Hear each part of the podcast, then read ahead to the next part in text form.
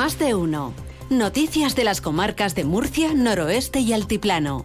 Onda Cero. Ángel Alonso. Muy buenos días. En la DGT nos espera Alfonso Martínez para contarnos la situación de las carreteras en la región de Murcia a esta hora de la mañana, a las 8 y 20. Alfonso, buenos días. Buenos días. En este momento en la red de carreteras de la región de Murcia tengan precaución. Hay circulación lenta en las 7, en Espinardo y Jabalí Nuevo en dirección eh, Almería y también en la RM15 van a encontrar eh, complicaciones en Alcantarilla, en la RM15 en ambas direcciones. Además, en eh, la A30 hay circulación lenta con paradas intermitentes en eh, el entorno de El Carmen y San Basilio en dirección Albacete y hay tráfico lento. Además, en la Nacional 344 en media legua hacia la A7. En el resto de la red vial de la región murciana, de momento a esta hora se circula con total tranquilidad. Vamos con el tiempo. Las previsiones meteorológicas, el tiempo que nos espera para esta jornada de jueves 15 de febrero. En la Agencia Estatal de Meteorología está Laura Vila. Buenos días. Buenos días. El cielo está nuboso con predominio de nubes medias y altas y no se descartan precipitaciones débiles a partir de la tarde, más probables e intensas al final del día en el interior, sin descartar que vayan acompañadas de depósitos de barro. Las temperaturas sin cambios, salvo por ascensos de las máximas en el interior, marcarán 24 grados en Lorca, 23 en Murcia, en Caravaca de la Cruz y en Mazarrón, 22 en Yecla y 21 en Cartagena. Y el viento es moderado del noreste en el campo de Cartagena y floco variable en el resto. Es una información de la Agencia Estatal de Meteorología. 8.22 minutos de la mañana en Jumilla, en estos momentos 8 grados de temperatura, en Caravaca 7, también en Bulla 7 grados de temperatura y en Murcia capital el termómetro alcanza 9 grados en estos momentos.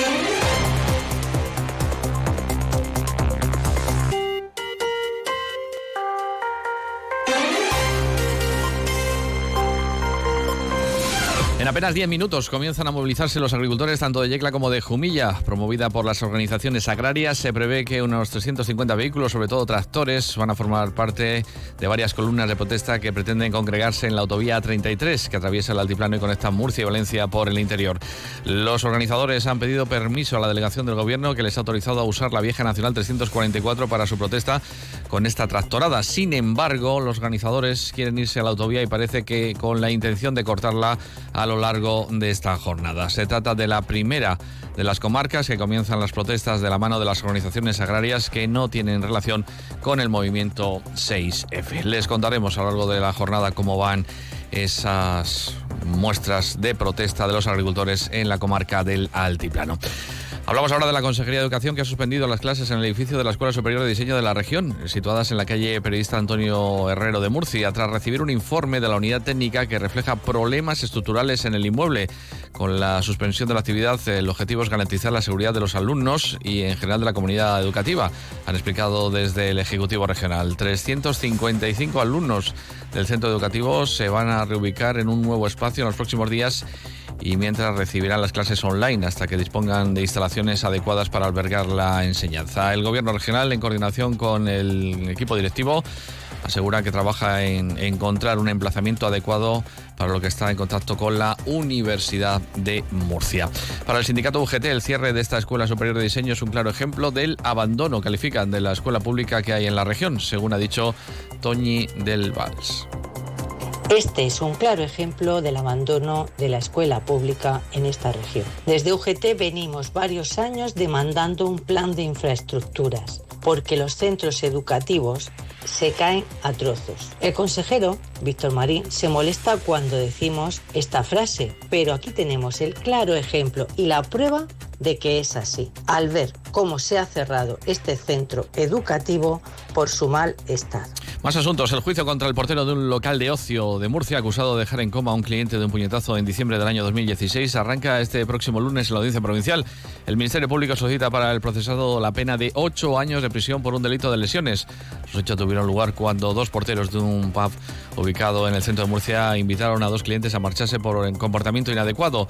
Ya en el exterior, los clientes mantuvieron una breve discusión con los porteros, si bien abandonaron un poco después el lugar y accedieron a un callejón desde donde uno de ellos lanzó un objeto contra la fachada del Los porteros abandonaron entonces sus puestos e iniciaron una persecución que terminó con la agresión de los porteros a los clientes.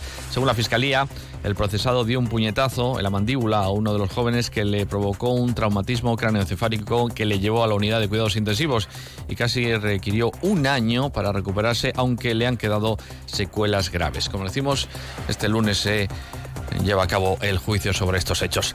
Por otro lado, agentes de la Policía Nacional han detenido a 15 miembros de dos empresas de desocupación como presuntos autores de los delitos de allanamiento de morada, coacciones y robo con fuerza. Ha ocurrido durante el desalojo de un edificio situado en la pedanía murciana de La Alberca, donde participaron los miembros de dos empresas de desocupación, donde al parecer, además de prohibir la entrada a dicho edificio, estarían accediendo a las diferentes viviendas por la fuerza. Hasta el lugar se desplazaron agentes de la Policía Nacional que paralizaron lo que estaban haciendo los ahora detenidos. Después se abrió una investigación, como explica un portavoz de la policía. Varias denuncias presentadas en dependencias policiales en los días posteriores poniendo de manifiesto cómo los ahora detenidos habrían accedido por la fuerza en varios de los inmuebles de este edificio, lanzando graves amenazas a los moradores, así como, en uno de los casos, sufrir la sustracción de joyas del interior de uno de los inmuebles donde accedieron por la fuerza, extremo que quedó grabado gracias a una cámara de videovigilancia que se encontraba en el interior de la vivienda.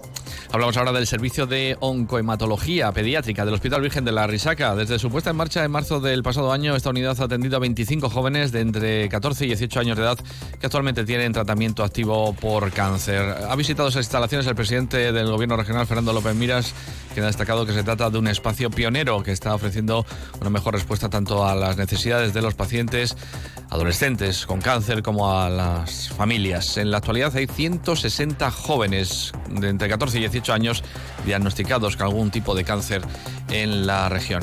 Es una unidad única en España que atiende, como digo, a los adolescentes de entre 14 y 18 años, pero con ese equipo multidisciplinar que se adapta en función de, de la evolución bueno, pues de cada paciente y del tumor de cada paciente, sea una necesidad infantil o de adultos, único en España del que estamos muy orgullosos, vamos a dar respuesta, estamos dando respuesta ya, pues tanto a los adolescentes que se lo necesitan como también a sus familias.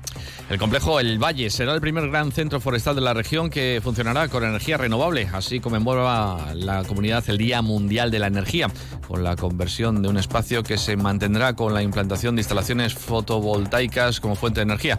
La secretaria autonómica de Energía, eh, Maricruz Ferreira, ha informado que la Consejería de Medio Ambiente finalizó los trabajos de valoración y planificación para la instalación de fuentes fotovoltaicas en este complejo. Con la conversión de este espacio que mantendrá la, implantación, como digo, de instalaciones solares y de alguna manera conlleva pues, el ahorro, la mejora, la eficiencia energética y, como no, las emisiones de CO2 y el cuidado del planeta.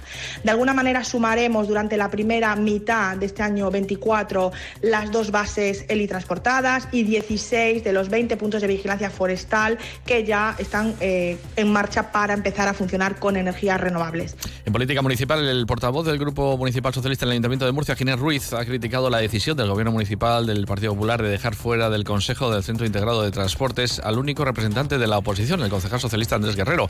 A partir de ahora, el Consejo estará formado por tres concejales del Partido Popular y ninguno de los socialistas. Dice Ruiz que esta es otra prueba más de la falta de transparencia y sobre todo de la actitud cacequil del actual equipo de gobierno. El Partido Popular, que tanto habla de transparencia y apertura, pues ha decidido eh, quedarse con los tres puestos en el Consejo de Administración, dejar fuera a la oposición y precisamente en el momento en que empieza la segunda fase ya de adjudicación y venta de parcelas del Centro Integrado de Transporte, nos parece. Los trabajos de restauración y conservación del recinto inferior del Castillejo de Monteagudo han alcanzado el 50% de su actuación, tras 10 meses después de su inicio. Gracias a esta labor se está descubriendo una parte importante de la historia del Palacio Mardanisi, tal y como ha puntualizado el concejal de Pedanías y Vertebración del Territorio, Marco Antonio Fernández. En el que se han retirado una gran cantidad de tierra, llegando hasta el suelo original. En total se ha profundizado una a una cota de menos un metro y medio y eh, se han retirado, como digo, una gran cantidad de tierras y se han hallado una importante eh, cantidad de fragmentos de cerámica Hasta aquí este tiempo de información local y comarcal. Les dejamos con la Sina. Que tengan un estupendo día. Son las 8.